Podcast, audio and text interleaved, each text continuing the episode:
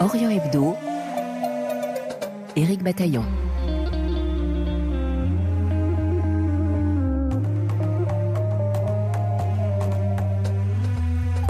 La répression de la contestation populaire en Iran prend des formes multiples. À l'intérieur, ce sont les arrestations, les enlèvements et les mises à mort par pendaison, tandis qu'à l'extérieur, les opposants sont directement intimidés et leurs familles menacées lorsque celles-ci habitent toujours au pays. Cela ne dissuade pas les Iraniens de descendre chaque jour dans la rue, partout dans le pays, dans les grandes comme les petites villes. Nous faisons le point avec Massoud Salari, le responsable de notre rédaction en persan, et nous entendrons les propos d'une réfugiée politique depuis cinq ans en France, directement menacée au téléphone par un homme du renseignement des Passes d'Aran, les gardiens de la Révolution. La revue de la presse régionale, nous en lirons les grands titres avec Michel Paul à Jérusalem et Alexandre Bouchanti au Caire.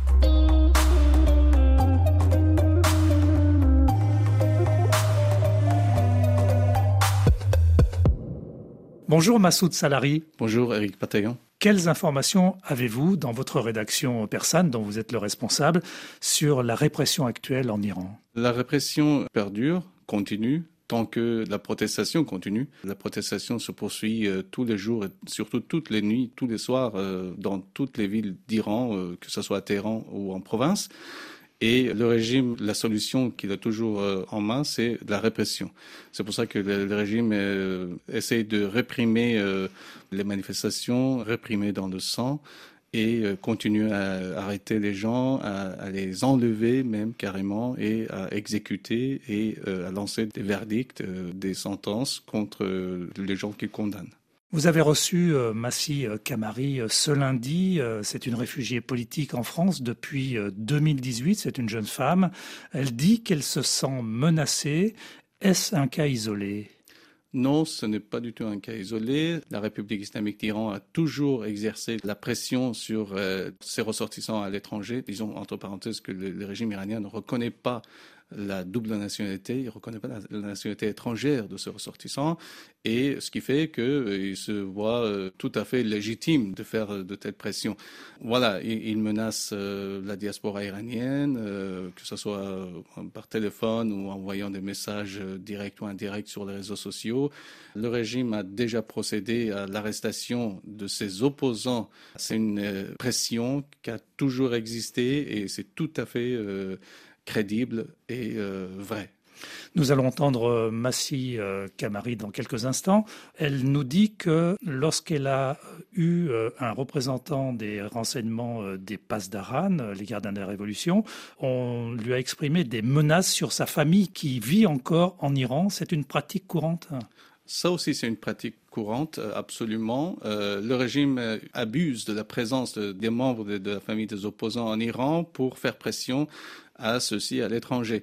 Et euh, c'est une pratique tout à fait courante qu'on connaît depuis des années, mais dans le contexte actuel, ils ont accentué cette pression. Euh, Massoud Salari, avez-vous le sentiment que cette contestation euh, peut durer malgré la dure répression aujourd'hui? Il y a quand même des points et des éléments qui nous rassurent que ça va perdurer encore et euh, ça nous donne de l'espoir pour être optimiste que ce mouvement aboutisse. Et les éléments euh, dont je parle, la preuve dont je parle, c'est que euh, effectivement la manifestation, les contestations se poursuivent tous les jours, absolument tous les jours, dans différentes villes du pays, notamment au Sistan Baluchistan, une province du sud-est, où les Balouches, le peuple Balouch, manifestent tous les vendredis après la, prière du vendredi et dans le Kurdistan iranien où euh, les Kurdes euh, ne cessent de manifester. À Téhéran, on entend tous les soirs les, slogans lancés depuis les fenêtres des habitations, depuis les immeubles, euh, surtout dans les quartiers de l'ouest et l'est de Téhéran. Et tout ça, ça montre que le régime ne peut pas vraiment éteindre ce feu et ces flammes de rage. Et que pourrait-il faire ce régime pour euh, éviter que cette contestation perdure? Le régime euh, n'a pas de solution vraiment euh, en tant que tel. Le régime, en fait, prend des décisions au jour le jour. Il faut savoir que le régime est tous les jours surpris et se voit face à une nouvelle initiative des protestataires. D'une ville à l'autre, les manifestants descendent dans la rue. Le régime ne s'est pas envoyé sa police anti-émeute dans quelle ville, se concentrer plus à Téhéran ou aller dans la province. Et là, en ce moment, on voit que dans les toutes petites villes, il y a aussi euh, les gens en colère qui descendent dans la rue. Il n'y a pas qu'à Téhéran. Le régime est submergé, en fait, d'une part parce qu'il n'arrive pas à maîtriser la situation, et d'autre part parce qu'il est en train de se créer l'opposition en arrêtant des milliers de manifestants. Les gens qui sont en prison aujourd'hui, ce sont des gens qui ne sont pas forcément des leaders, comme on les accuse, le, régime. Ils ne sont pas des leaders, ils ne sont pas des dissidents, ce sont des gens normaux, des adolescents, des gamins de 16 ans, 17 ans qui sont en prison. Tous ces milliers de gens deviennent naturellement des, des opposants. C'est-à-dire que le régime est paradoxalement en train de se faire des opposants. Merci euh, Massoud Salari. Je vous en prie. Je rappelle que vous êtes euh, le responsable de la rédaction persane à RFI. Massi Kamari fait partie de ces Iraniens et Iraniennes réfugiés à l'étranger que le régime tente de faire taire par tous les moyens. Cela fait bientôt cinq ans que Massi vit en France et, depuis le 16 septembre, elle participe à toutes les manifestations organisées devant l'ambassade d'Iran à Paris en soutien au mouvement populaire actuellement en cours en Iran. Il y a quelques jours, elle a eu la surprise de recevoir un appel depuis le téléphone portable de sa mère qui vit en Iran. Mais à l'autre bout du fil, ce n'était pas une voix de femme, mais celle d'un homme, un représentant des autorités. Le téléphone avait été saisi et confisqué par la police. Le dialogue qui s'ensuivit a été enregistré par Massi. C'est une série de menaces contre sa famille restée au pays. Écoutez. Allô? Allô? Salam. Salam.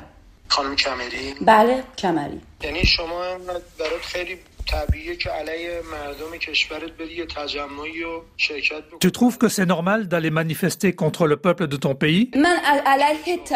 Je n'ai jamais manifesté contre le peuple. Écoute bien. Il y a 87 millions d'habitants en Iran. 5 millions dans la diaspora qui sont contre la République islamique, plus 1 ou 2 millions à l'intérieur. Ils ne peuvent rien faire.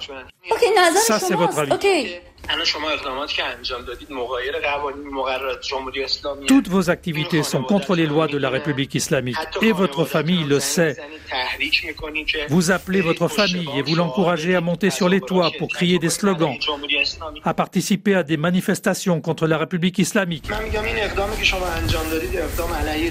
Je dis que ce que vous faites est contre la République et la sécurité de la République islamique en France. Vous, comme la France, devrez répondre à ces actes. Vous qui avez le droit de séjour en France et le gouvernement français. Vos parents sont encouragés par vous, votre sœur aussi, à agir contre la sécurité du pays. Ça, c'est une infraction et il y a un châtiment spécifique pour ceci.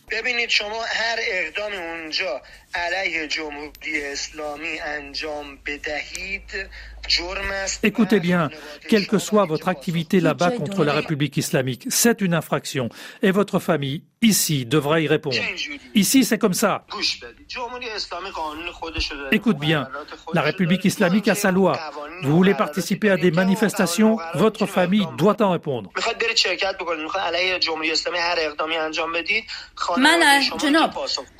Écoutez, votre mère, à son âge, ira à Evin. Votre sœur, à son âge, ira à Evin. Votre père ira à Evin. Ils seront interrogés. Ok, Interrogez-les. Je vous ai contacté pour trouver une solution et moi, j'agis en fonction de la loi de la République islamique. Et ces événements arriveront à votre famille. Maintenant, si vous aimez que vos parents aillent à leur âge à Evin, ça arrivera dans les prochains jours. Tu aimerais voir tes parents à Evin Moi, j'aime pas ça. Je n'aime même pas vous parler. Vous m'avez obligé à vous appeler. Donc, tes parents ne sont pas importants pour toi. Si, mes parents sont très importants pour moi. Si c'était important pour toi, tu m'aurais sûrement écouté et ensemble on serait arrivé à un accord. Non, il est hors de question que j'écoute les menaces de qui que ce soit. Jamais. Continue comme ça et tu verras qui paiera les pots cassés, la République islamique ou ta famille. Vous êtes en train de menacer d'envoyer ma famille à la prison des mines. Oui, je te menace. Ta décision est néfaste pour ta famille.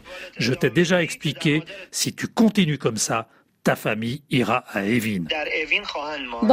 Vous pouvez retrouver un entretien complet avec Massi Kamari en persan sur le site de la rédaction persane de RFI. Également son témoignage et celui d'autres membres de la diaspora recueillis par Louise Huette sur le site de la radio en français en allant directement à un onglet consacré à l'Iran. Orient Hebdo sur RFI.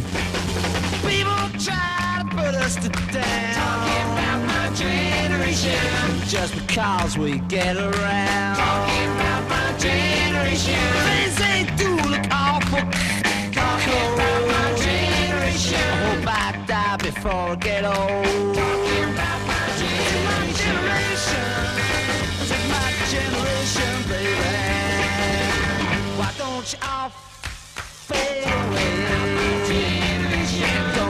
dig what we all say I'm not tryna cause a big sensation. I'm just talking about my generation.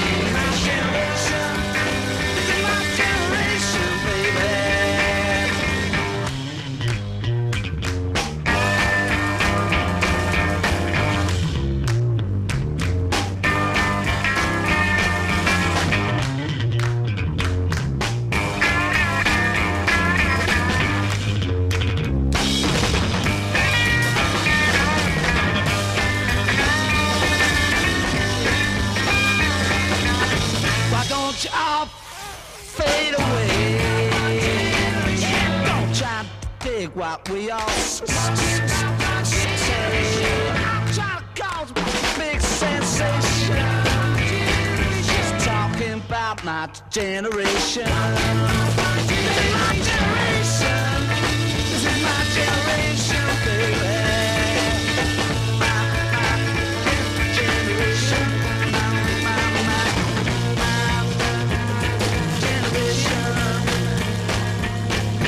try put us to down. Just because we could get around.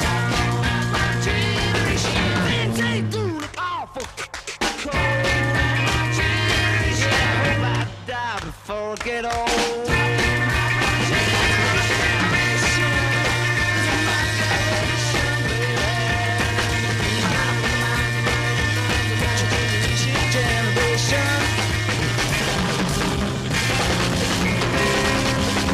Nous prenons maintenant la direction du Caire et de Jérusalem pour lire les principautés de la semaine. Bonjour Alexandre Bouchanti. Oui, bonjour. Et bonjour Michel Paul. Bonjour Eric, et bonjour à tous. Un mot, effondrement, est à l'œil de la plupart des journaux panarabes. Alexandre, on commence avec l'effondrement de la livre égyptienne. Oui, baisse historique de la livre, tentative pour sauver la livre, ce sont des titres qui reviennent le plus souvent à la une des journaux. La devise égyptienne est en effet tombée de 15 livres pour un dollar à 30 livres pour un dollar en moins d'un an. Une dévaluation due à un manque chronique de devises étrangères pour les importations et au déficit croissant du budget de l'État. L'annonce début janvier par le Fonds monétaire international de l'acceptation par le Caire de libéraliser le taux de change de la livre a précipité la chute de la devise égyptienne. On parlait de faire flotter la livre, et voici maintenant qu'elle risque de se noyer, écrit un éditorialiste. Parallèlement, l'inflation a atteint son niveau le plus haut depuis cinq ans, avec plus de 21% en décembre, indiquent les journaux.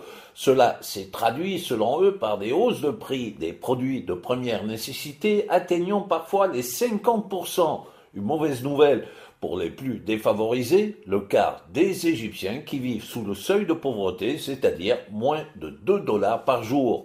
L'accord conclu avec le FMI prévoit aussi la vente par l'État égyptien d'avoir pour plus de 2 milliards de dollars, ainsi qu'un gel de tout nouveau grand projet public. Le gouvernement égyptien a dépensé des sommes colossales au cours des dernières années pour des projets comme la nouvelle capitale et des routes, des projets critiqués par des économistes selon les journaux panarabes.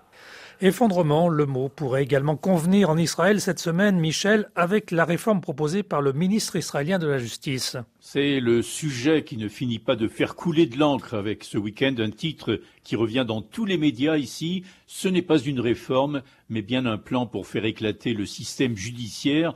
Des propos très durs, tenus par la présidente de la Cour suprême israélienne. Eric, c'est du jamais vu de la part d'un juge à la tête de la plus haute instance du judiciaire israélien. Esther Chayout sort de sa réserve, lance un avertissement qui est très mal reçu par la droite, notamment par le ministre de la Justice lui-même, qui pousse à cette réforme. La juge reprend les arguments des manifestants, affirme Yariv Levin, et les manifestations précisément se multiplient.